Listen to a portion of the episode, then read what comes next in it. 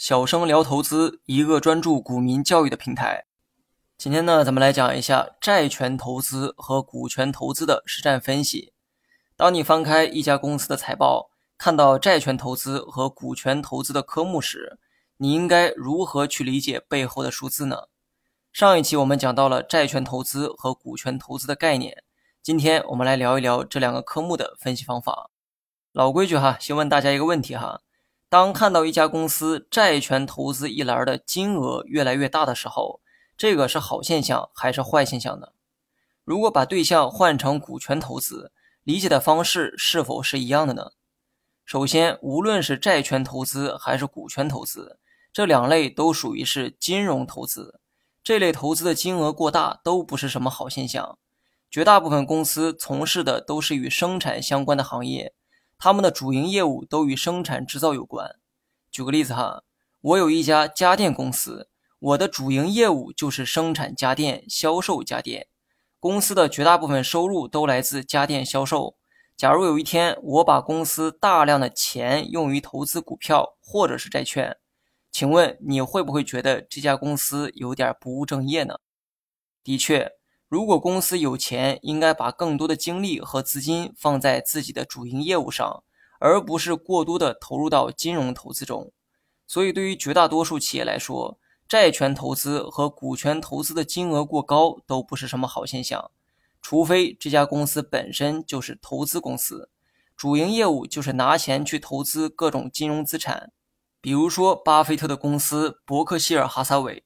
对于这类投资为生的公司来说，他们的债权投资和股权投资自然会比其他企业更高。不过呢，在国内或者说在 A 股专做投资的企业很少，绝大多数以制造业为主哈。这一点大家需要根据不同的行业去下结论。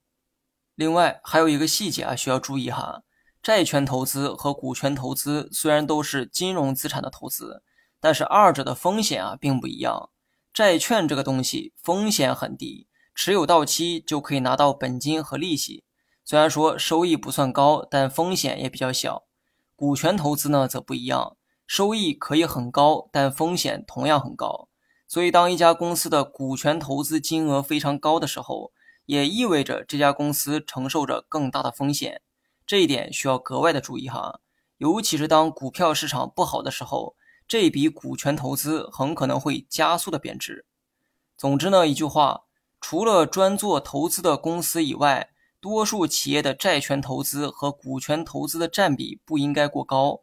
如果占比比较高，债权投资较高还是可以接受的。但如果是股权投资的金额较高，这背后的风险将是不确定的。在资本市场，不确定本身也会定义成是风险。以上呢都是较为简单的分析方法，对于多数新手来说啊，足以应对日常的财报分析。但如果是股市老油条的话，则需要深层次的进行剖析。以股权投资为例，哈，股权投资过高虽然不是什么好现象，但有些公司去买其他公司的股票，它并不是为了赚取价差，而是为了成为它的股东。这两家公司呢，很可能存在业务上的合作。为了将这种利益关系持续绑定下去，有时候会采用相互持股的方式啊进行绑定。比如说，A 公司买了 B 公司的股票，这个时候 A 公司的股权投资一栏会多出一笔金额，而 A 公司这么做的目的是为了与 B 公司利益捆绑，而不是股票上涨。如果是出于这一层的目的去理解股权投资的话，你就不能单纯理解为股权投资金额越高，风险也越高，而是应该从两家公司的合作互利去理解。你学会了吗？